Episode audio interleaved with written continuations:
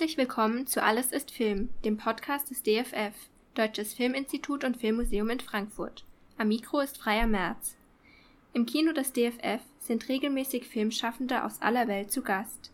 Am 22. Oktober 2020, als die Kinos für kurze Zeit geöffnet waren, war die Regisseurin Julia Lokschina zu einem Filmgespräch im Kino des DFF.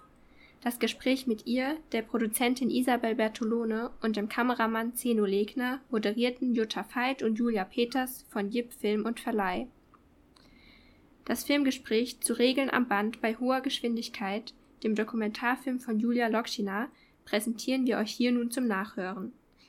Der Film startete letzten Oktober in Deutschland in den Kinos. Er wurde mehrfach ausgezeichnet, unter anderem mit dem Preis der deutschen Filmkritik als bester Dokumentarfilm. Der Film thematisiert die menschenunwürdigen Bedingungen, unter denen LeiharbeiterInnen leben und arbeiten müssen. Neben den Geschichten dieser Menschen begleiten Julia Lokschina und ihr Team eine Schulklasse während der Proben zu Bertolt Brechts Theaterstück Die heilige Johanna der Schlachthöfe. Brechts Stück hat nicht nur ebenfalls die Fleischindustrie zum Thema, sondern schildert auch die kapitalistischen Verhältnisse, in denen Menschen gefangen sein können der Film verwebt so die Proben und vor allem die Gedanken der Schulklasse zu diesem Stück mit den aktuellen Lebensbedingungen der LeiharbeiterInnen bei Tönnies. Im Filmgespräch erzählt Julia Lokschina über die Entstehung und die Idee zum Film, die besondere Bildsprache und auch über die Hindernisse, die beim Dreh eines solch brisanten Themas aufkommen. Als ich den Film das erste Mal gesehen habe, habe ich gedacht, bei den Menschenaufnahmen wollte ich die ganze Zeit immer so zurückrutschen. Weil ich gedacht habe, kann ich bitte mal ein bisschen zurückgehen? Wie habt ihr das ähm, euch überlegt vor, vorher oder ist es entstanden, die Bildsprache des Films?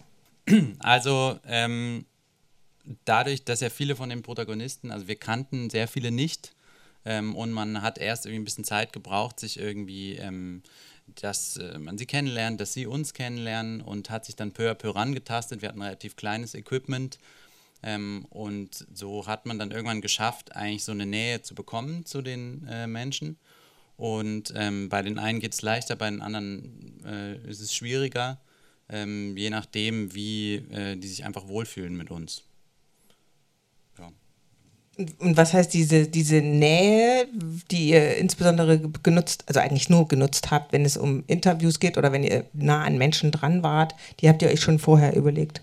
Naja, es war, es war klar, dass, ähm, äh, dass die, also einfach Gesichter von Menschen und, ähm, und die Art, wie sie über etwas sprechen, einfach eine große Rolle spielen wird. Und es war dann der Versuch, das zu, das zu fokussieren und auch durch über diesen Fokus auf die, auf die einzelnen Leute und auf ihre Gesichter und auf die, also manchmal auch auf die Körper, also auch durch diese Kadrage von 4 zu 3, dass der Raum etwas weniger ähm, Fokus bekommt, aber dafür eben der, der Körper im, in diesem Rahmen ähm, ist es ja ein Versuch, dem, dem einen, einen höheren Stellenwert zu geben und auch ein bisschen diese Geschichten irgendwie zusammenzuziehen, dass man nicht äh, sich ständig fragt, wo bin ich denn jetzt und äh, welcher Raum ist das, sondern mit wem bin ich jetzt und dass man versucht, diesen, diesen Menschen, die ja eben ja manchmal für unsichtbar erklärt werden, doch ein Stück, äh, ein Stück näher zu kommen.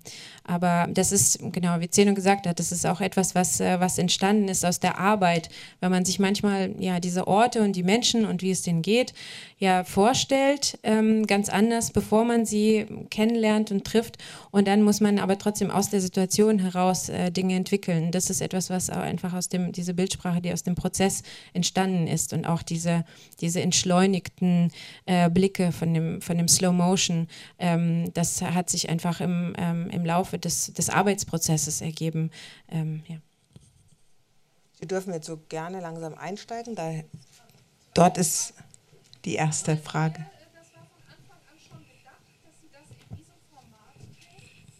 Äh, ja, das, äh, die 4 zu 3 Kadrage, genau. Das, äh, das hat sich ähm, ähm, relativ schnell, haben wir das äh, als, als ähm, interessantes und sinnvolles Format äh, für uns entdeckt, weil, also wir haben mit der Theatergruppe angefangen zu drehen, äh, das war der erste Strang und, ähm, und es war klar, dass es sind sehr, sehr viele Jugendliche und die sind alle in diesem Keller. Und der Keller ist jetzt wirklich nicht der alle ähm, attraktivste Ort. Ähm, und äh, man wird sie auch nicht alle einzeln, also nicht auf ihre Biografien eingehen können, man wird die nicht alle kennenlernen, aber ähm, die werden Texte sprechen und ähm, vielleicht irritierende Texte und äh, schwierige Passagen, die sie nicht verstehen und man muss irgendwie diese, diese, diese Gesichter irgendwie nach, ähm, ähm, ja, den, dem irgendwie den, den Raum geben, dass man das Wundern und das Ringen irgendwie sehen kann und, ähm, und aus dieser, dieser Vorstellung von dem, von dem Theaterdreh ist dann eben diese 4 zu 3 Kadrage entstanden.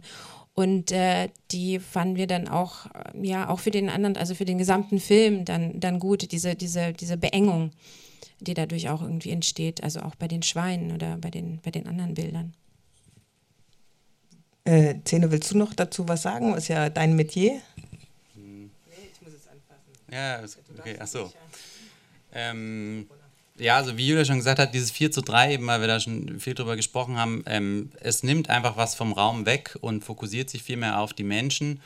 Ähm, und ähm, ja, ist, glaube ich, ähm, also ist total gut aufgegangen, hat sich aber auch im, im Laufe der, des, der Arbeit irgendwie entwickelt so.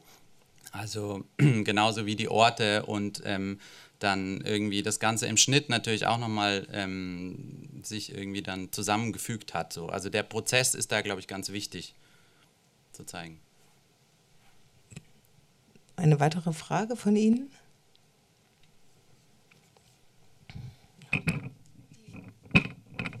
Standen die Aufnahmen mit der, äh, mit der Schulklasse vor den Aufnahmen äh, bei Tönnies später in Reda Wiedenbrück? In der Reihenfolge und wie sind Sie auf Reda Wiedenbrück gekommen?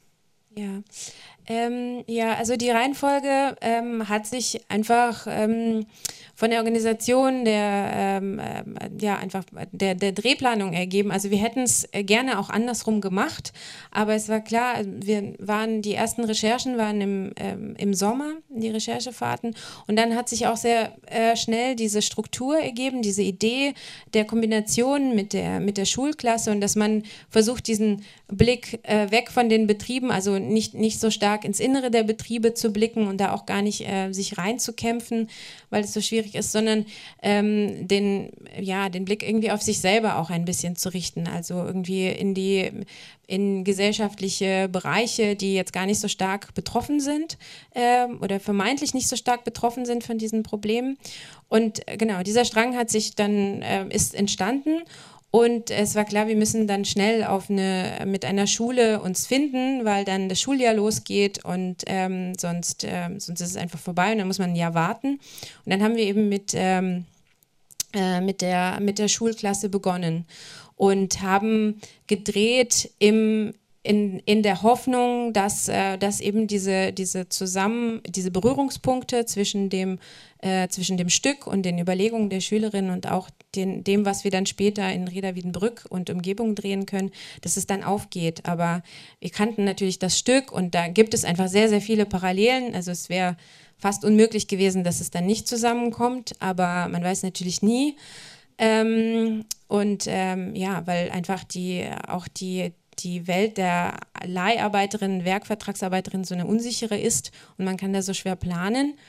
Aber genau, das ist auf jeden Fall zuerst entstanden und ja, und Reda Wiedenbrück ist einfach, ähm, ja, also jetzt würde man sagen, ein Hotspot. Also es ist, ähm, also es ist einfach, äh, da ist der, dieser riesige Betrieb, das, äh, das äh, Tönnies Hauptwerk und äh, da, da ist einfach äh, einiges los und da ist auch aber auch einiges los an, an lokalem Widerstand. Also eben Inge Bultschnieder und die IG Werkverträge, Inge, die man hier in dem Film sieht. Und ähm, da, da passiert einfach was. Ähm, da ist äh, viel Bewegung in der Region. Es war klar, dass wir dann dahin gehen.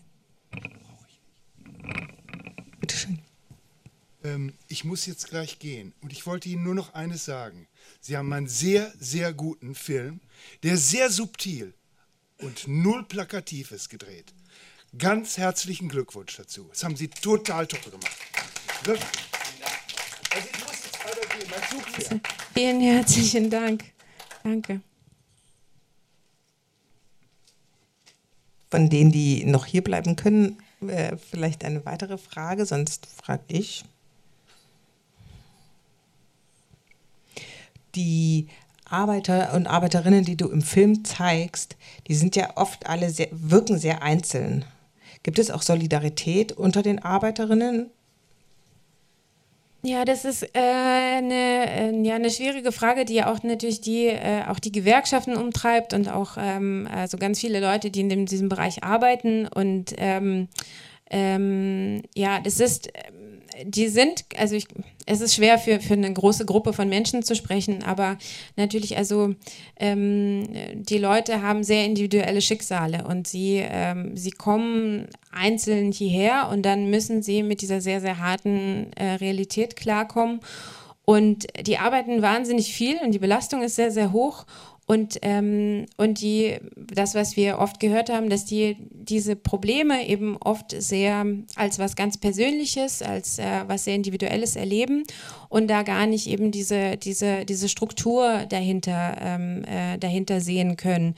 Weil man auch, also man hat da keine Zeit, um in, in Plenum sich irgendwie äh, zusammenzuschließen und zu überlegen, hey, ich habe dieses Problem, du hast auch das gleiche Problem und der hat auch das gleiche Problem, was können wir da gemeinsam tun? Weil man ja auch tendenziell eigentlich gar nicht vorhat, so lange in diesen Strukturen drin zu hängen.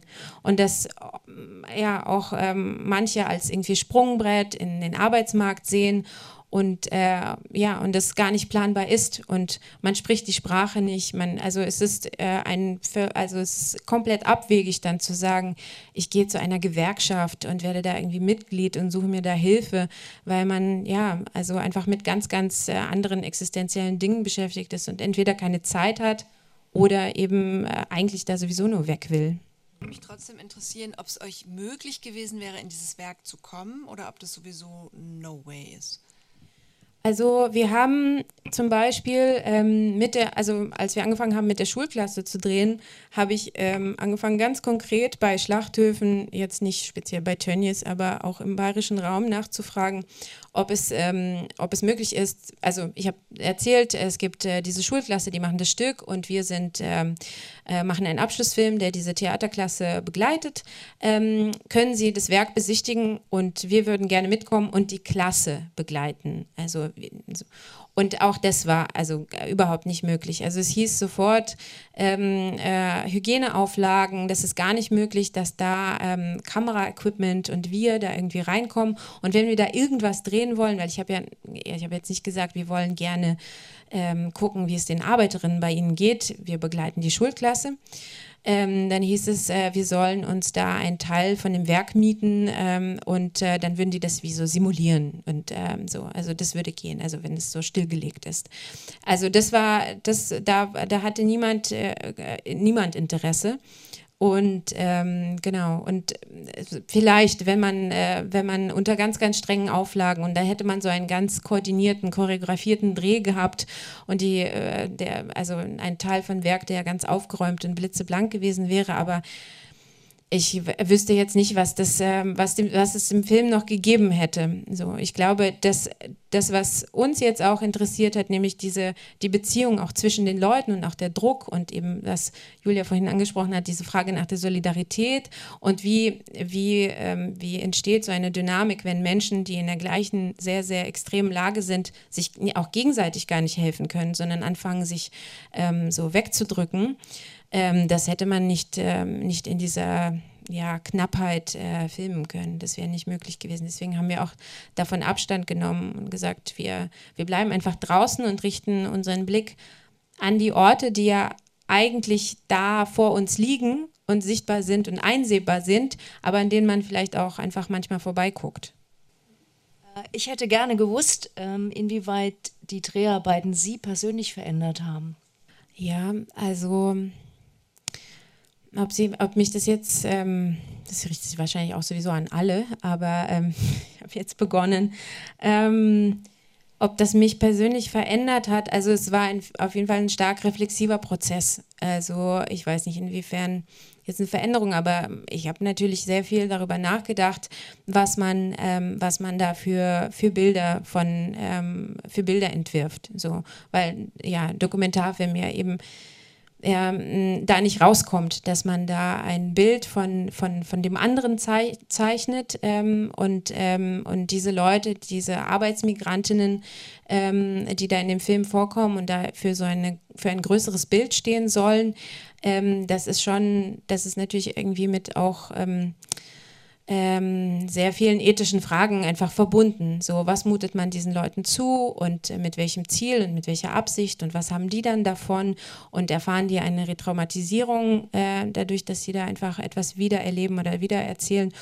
Und ähm, so, und inwiefern ähm, ähm, ja, begünstigt ein Film möglicherweise eine Schaulust. So, und äh, dann diese also an, an zum Beispiel an so ganz schlimmen Dingen, die man dann vielleicht sehen will oder nicht sehen will. Und so, und das war einfach, ja, das waren, glaube ich, also für mich auf jeden Fall sehr wichtige Prozesse, darüber nachzudenken und auch diese Entscheidung, Dinge nicht zu zeigen. Und, war, und dass es nicht einfach nur ein Kunstgriff ist, sondern dass es einfach eine ganz, ganz große ähm, erzählerische Rolle spielt, um da diese Situation nachzuvollziehen. Dass es, glaube ich, wichtiger ist, diese Münchner Schüler und Schülerinnen zu sehen, als die verschimmelten Betten. In diesem Fall, glaube ich, dass es wichtiger ist, dieses Unvermögen zu sehen, darüber klar zu werden, als jetzt ja eben das, äh, das Fließband oder den, den, den Schimmel in den Unterkünften. Ich weiß nicht, ob wir was zu, hinzufügen wollen. So? Ja. Also was ich auch noch irgendwie sehr spannend fand, ist dadurch, dass man ähm, dass, äh, dass man irgendwie so viel Zeit mit den Leuten verbracht hat. Ähm, also mir war es schon bewusst, dass es diese ganze Leiharbeit gibt, aber man wird schon, ähm, also man hat ein anderes Auge drauf, wenn man jetzt so ähm, normal lebt, sage ich mal. Und dadurch, dass man so viel Zeit mit denen verbracht hat, ähm, kommt man da auch irgendwie viel mehr rein, was irgendwie die, die Essenz hinter dem Ganzen ist und dass es eben nicht so einfach ist. Also das ist auch so ein, so ein Teufelskreis, aus dem man nicht rauskommt. So. Also auf der einen Seite geht es einem schlecht und man will drüber sprechen, weiß aber auch, dass ähm, einfach sehr viel auf dem Spiel steht so und kann, kommt da irgendwie nicht richtig raus. So. Und ähm, das gibt es ja in allen möglichen Bereichen. Das ist ja nur jetzt irgendwie ein Teil gewesen, sozusagen ein Kontext äh, der Leiharbeit und den sieht man, finde ich, dann schon, oder man achtet mehr drauf in anderen Bereichen. So. Ähm, mich würde noch interessieren, inwieweit die Klasse dann realisiert hat, wie nah ihr Stück an der Realität ist und sozusagen, dass dieses Stück, was Brecht ja irgendwie vor bis bald 100 Jahren geschrieben hat, wie weit das doch äh, immer noch existent ist, äh, ob die das irgendwie so realisiert haben und dann irgendwie das Theaterstück einen ganz anderen Background für die auch gegeben hat. Und noch eine zweite Frage, kamen die Schülerinnen und der Lehrer, wollten die dieses Stück so oder so aufführen oder sind die sozusagen dann durch euren Film irgendwie dazu gebracht worden? Ja, ähm, ich fange mit der zweiten Frage an. Ähm, also es war schon eine, ähm, eine Idee ähm, eine Idee, dass man so einen Film machen könnte. Und ich bin dann mit dieser Idee, ähm, habe ich angefangen, nach, nach Schulen und Lehrern zu suchen, Lehrerinnen, und zu gucken, was gibt es da für, äh, für Menschen im Münchner Umkreis. Ähm, das spielte in München, an der Münchner Schule, im Gymnasium und zu gucken, wer macht da politisches Schultheater, wer könnte da irgendwie Interesse haben. Und, ähm, und alle Lehrer, mit denen ich gesprochen hatte, äh, die mir empfohlen wurden oder die ich gefunden habe, hatten, ähm, fanden das irgendwie sofort ein überzeugendes Konzept. Also die haben sofort gesagt, äh, wir haben da Lust drauf, also einzeln. Ähm, es gab einen, der ein ganz anderes Stück äh, eigentlich machen wollte und der sofort das fallen lassen wollte und gesagt hat, dass äh, er würde das machen, weil ihn das irgendwie auch sehr reizt, diese Gegenüberstellung. Und äh, genau, der, der es jetzt geworden ist, der Alexander Klessinger, hat gesagt ähm, äh, im, im ersten Gespräch, dass er ähm, tatsächlich zufälligerweise auch in diesem Sommer die Heilige Johanna gelesen hat und auch darüber nachgedacht, die zu inszenieren. Also ähm, ja, also ich glaube, das ist jetzt nicht, also ja, ich glaube, das, das hat sehr gut gepasst, da kam viel zusammen, aber ich habe das einfach als, ähm, als großen Enthusiasmus seinerseits äh, eingestuft. Und ähm, ich glaube, das ist letztlich auch egal, weil ähm, also am Ende, er hat es den Schülern vorgeschlagen, also ich glaube, es ist relativ egal, woher jetzt so der erste Initialstart kommt. Ähm, am Ende sind natürlich einfach diese Schülerinnen konfrontiert mit dem Text und müssen sich dazu verhalten. Und, ähm, und sie haben also auf jeden Fall das auch angenommen und nicht protestiert. Aber das war natürlich, also der Protest das war ja auch länger Thema dann noch, ähm, äh, auch bei dem Stück und bei den Dreharbeiten. Ähm, ja, und zu der anderen Frage, wolltest, wolltest du was sagen, Isabel? Ähm, ich dachte, ich habe Bewegung vernommen. Ähm, ähm, äh, ob, das, äh, ob sie das verstanden haben oder wie nah das ist ähm, an der Realität. Ähm, ich glaube schon, äh, das ist ja unübersehbar. Der, also ich meine, auch in dem Film, man, man hört die ganz äh, zu Anfang diese Geschichte von dem, von dem tödlichen Unfall, von dem, von dem polnischen Mann, der verunglückt. Und dann, ähm, und es gibt eine Stelle in dem, in dem Stück, die eben äh, unmittelbar äh, was ganz ähnliches beschreibt ähm, und auch die ganzen Konsequenzen. Also wenn ein Mann ähm, äh, sich selbst ähm, auch verarbeitet an, an der Maschine und dann muss man irgendwie, damit muss man das irgendwie vertuschen. Da also, geht es dann irgendwie ein Stück weiter und die, die Frau soll den Mann nicht suchen und nicht beklagen und wird dann quasi da rausgekauft. Also wird für ihr Schweigen bezahlt. Ich glaube schon, dass sie es dass gesehen haben, aber es ist einfach dennoch wahnsinnig schwierig. Also man sieht, die, die müssen kichern, die müssen lachen und es ist ja auch sehr glaube ich, sehr, sehr verständlich und irgendwie sehr normal, weil das einfach so extrem ist. Und ich glaube, diese, ich glaube, die waren auch nicht vorbereitet, wie extrem nah das aneinander ist. Ja, und sie befanden sich ja im ganz normalen Schulalltag. Also das war auch keine Theater AG, das war eine Pflicht, äh, ähm, ein Pflichtkurs, Wahlpflicht. Und ähm, ich hatte jedenfalls den Eindruck, als wir den Schülerinnen oder ehemaligen Schülerinnen den Film gezeigt haben, dass sie dann erst so richtig verstanden haben, was Julia für eine Idee hatte, weil sie halt vorher so äh, zugetextet wurden aus so unterschiedlichen Bereichen mit all den Schulfächern, die man parallel hat. Da muss sich so viel Wissen anhäufen in kürzester Zeit und man hat irgendwie gar nicht so die Möglichkeit innezuhalten und zu schauen, was mache ich da eigentlich gerade. Also sie haben sehr reif auf den Film reagiert und haben gesagt, Mensch, äh, so habe ich das in dem Moment vielleicht gar nicht unbedingt gesehen eine Szene, wo quasi ja das Ende schon ein bisschen vorgeschadowt wird mit der ähm, schwangeren Frau, die in der Garage gebären musste. Gab es da ein Gespräch mit den Schülern oder war das einfach nur ein glücklicher Zufall, dass das so zusammengepasst hat, gerade auch wenn die Dreharbeiten mit den Schülern vorher stattgefunden haben? Oder ja, würde mich mal interessieren. Ja, ähm, also die ähm, der Lehrer hat, äh, also es war klar, dass er dieses Stück nicht nur historisch inszenieren wird, sondern dass er das in den aktuellen Kontext ähm, einbetten wird.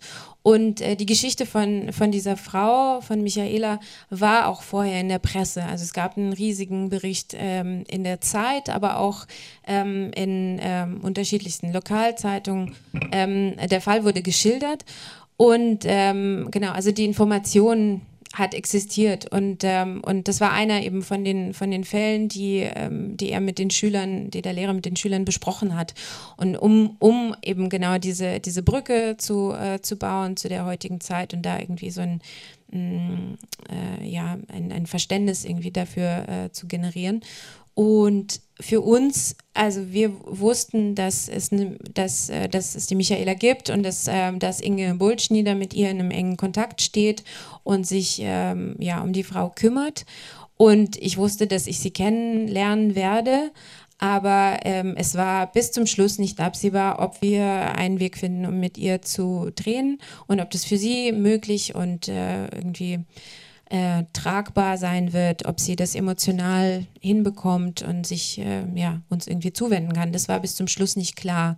Also das war, ja, ähm, ich glaube, es ist gut, dass, es, dass, sie, dass sich äh, in ihr dann diese, diese zwei Welten dann doch irgendwie berühren. Aber, und wir haben auch ein bisschen darauf gehofft, ähm, aber genau, und es ist dann, es ist dann ja auch zum Glück so gekommen, aber, ähm, aber man konnte da nicht fest von ausgehen. Ja, ich wollte mich auch nochmal ganz doll bei euch bedanken für den Film. Ähm, ich habe in der Familie zum Beispiel auch viele Menschen, die aus Polen hierher kommen und äh, zum Glück nicht in äh, der Schlachtung, sondern nur beim Gemüse äh, mithelfen. Aber da ist es auch schon nicht so viel besser. Und ich weiß noch, dass ich mich im April total aufgeregt habe, weil alle meinten, oh, jetzt fehlen die ganzen Erntehelfer und äh, schaffen das unsere Schülerinnen und Schüler. Und ich dachte, hallo, wisst ihr eigentlich, das ist so gegeben, dass, also wir akzeptieren total, dass Menschen da unter total schlimmen Bedingungen arbeiten. Und ich hab, weiß noch, wie, wie unsichtbar das eben war. Deswegen wollte ich euch zum einen wirklich danken für den Film. Und zum anderen wollte ich dann aber doch nochmal fragen, weil der erste One-Shot schon direkt sehr beklemmt war, wie ihr denn dann doch die Bilder von den Schweinen äh, bekommen habt. Ja, ähm, danke. Ähm, das war, äh, das war einfach außerhalb der großen, der großen Fleischwerke. Das war ein anderer Betrieb und, äh, und das war aber auch schon, äh, also schon ein, ein kleiner Aufwand, da einen Betrieb zu finden, der, äh, der die Tiere zur, zur Verfügung stellt, weil wir hatten das Gefühl, es ist wichtig, dass, äh, dass also Tiere kommen ja insgesamt schon auch ähm, relativ viel vor, also aber auch Haustiere, nicht nur Nutztiere. Und ähm, wir hatten das Gefühl, es ist wichtig, dass, sie, dass, dass es einmal irgendwie zu sehen ist, selbst wenn wir dann nicht in die Schlachtung gehen und ähm, einfach als, als Bild oder als Sinnbild und ähm, ja, und äh, damit sind wir auf einige Bauern zugegangen und äh, die hatten, die haben immer die Angst gehabt, die wollen da irgendwas aufdecken bei denen, also irgendeinen Missstand, der bei diesem Hof gerade passiert und ja, und dann haben wir irgendwann diesen einen Hof gefunden, der, die, die haben gesagt, gar kein Problem, äh, filmt unsere Schweine, solange ihr wollt. Wollt ihr noch Ochsen? Die haben wir auch. Und Schafe. Und dann haben wir gesagt, nee, nee, Schafe. Also auch süß, aber ähm, wir haben dann nur die Schweine gefilmt. Aber ähm, genau. Äh, aber das ist, das ist äh, der, das ist nachempfunden, der, die, also die quasi die Gestaltung von diesem ersten Bild, dass die Schweine im grünen Licht stehen und dass sie quasi Musik hören, ist nachempfunden von der, von der Schlachtung, der Haltung eben zum Beispiel bei Tönnies, aber auch bei anderen Werken, weil ähm, die die Empfehlung bekommen haben, dass grünes Licht und Panflöte für die Schweine beruhigend wirkt vor der Schlachtung. Und dann kriegen die so ähm, ein paar Hits immer in Panflöte, in Schleife. Ähm, ja, für die letzten Minuten. Ich habe mich gefragt, gibt es auch Deutsche, die dort arbeiten oder sind es all, also die und sind die Deutschen, die dort arbeiten, wenn sie dort arbeiten, sind die Leiharbeiter oder haben die andere Verträge? Ähm, ja, also ich habe jetzt keine, keine Statistik dazu parat. Ähm, also es gibt, äh, es gibt natürlich Deutsche, aber die, also die, man hat mehrheitlich auf, äh, auf äh, Werkverträge und auch ausländische Arbeiterinnen umgestellt und äh, die deutschen Stadt, äh, Stammbelegschaften immer äh, weiter abgebaut. Ähm, und ähm, was ähm, wir hatten jetzt nicht so viel Kontakt äh, zu Deutschen, aber was mir auf jeden Fall ähm, aufge ist, ja irgendwie sehr, sehr überraschend war, als äh, ich ganz am Anfang diesen Fall recherchiert habe von eben dem, dem tödlichen Unfall, der ganz am Anfang kommt, von dem Stanislav und äh, habe versucht, äh, Gesprächspartnerinnen zu finden. Und äh, das war eigentlich die Idee, dass dieser, dass dieser Fall sich vielleicht durch den Film ziehen wird und dass das äh, so ein Hauptmotiv werden könnte. Und da wollte natürlich von den polnischen Arbeiterinnen sowieso niemand darüber sprechen, weil alle Angst hatten, äh, da aufzufallen und äh, etwas Falsches zu sagen und dann Konsequenzen zu haben. Und dann bin ich aber an einen Deutschen äh, ähm, äh, geraten. Ähm, das war also, ich bin also vor, vor, diesen, vor dem Werkstor quasi gestanden und habe Leute abgepasst. Und, äh, und dieser deutsche Mann äh, war, wollte auch partout auf gar keinen Fall nirgendwo mit mir reden, nicht vor dem Werkstor, nicht woanders, nicht verabredet, mir nicht die Nummer geben, gar nichts. Und hat auch gesagt, ähm, ähm, also alle wissen davon und äh, natürlich wissen alle, dass dieser Unfall passiert ist und man kannte auch den Mann. Niemand wird mit ihnen reden, auch ich nicht, vergessen Sie es.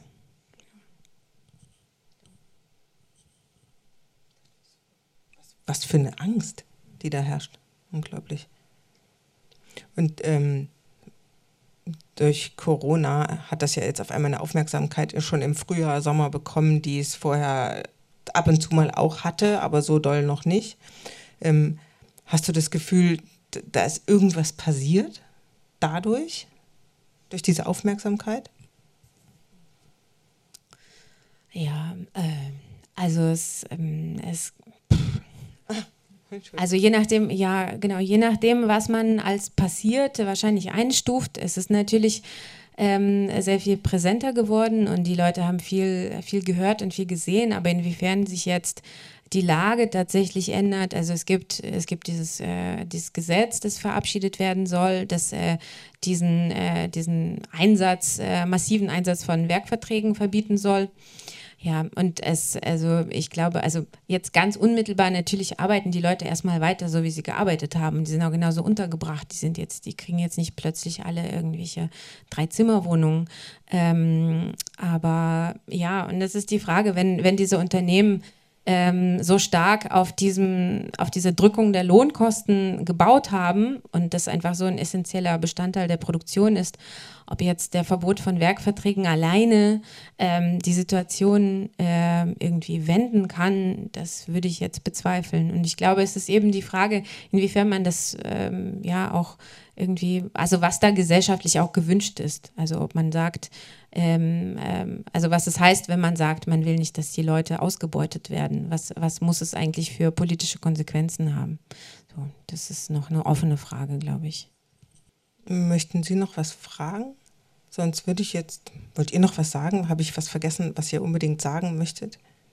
Habt ihr eine, vermisst ihr was? Also in dem Diskurs über Leiharbeiter in Deutschland, soll, also jetzt ganz unmittelbar kann ich nur sagen, mein jüngerer Bruder hat den Film gesehen in Köln. Ähm, und äh, er hat mich dann nochmal angerufen und hat gesagt, ich verstehe überhaupt nicht, ähm, warum das so runtergespielt wird, was wir für eine Verantwortung haben als Konsumenten.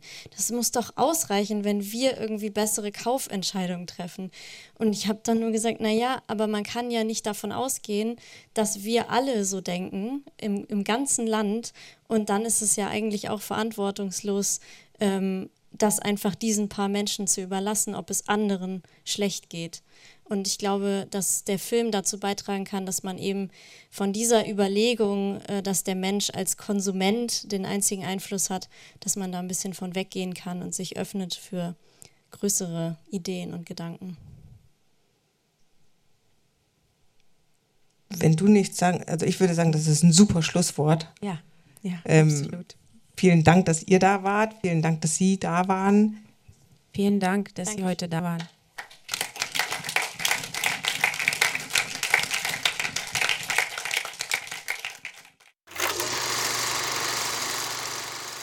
Das war das Filmgespräch vom 20. Oktober 2020 mit Julia Lokschina. Ich bedanke mich fürs Zuhören und freue mich, wenn ihr unseren Podcast abonniert. Außerdem gibt das DFF die Podcast-Reihe Filmgeschichte in Objekten heraus. Auch da lohnt es sich reinzuhören.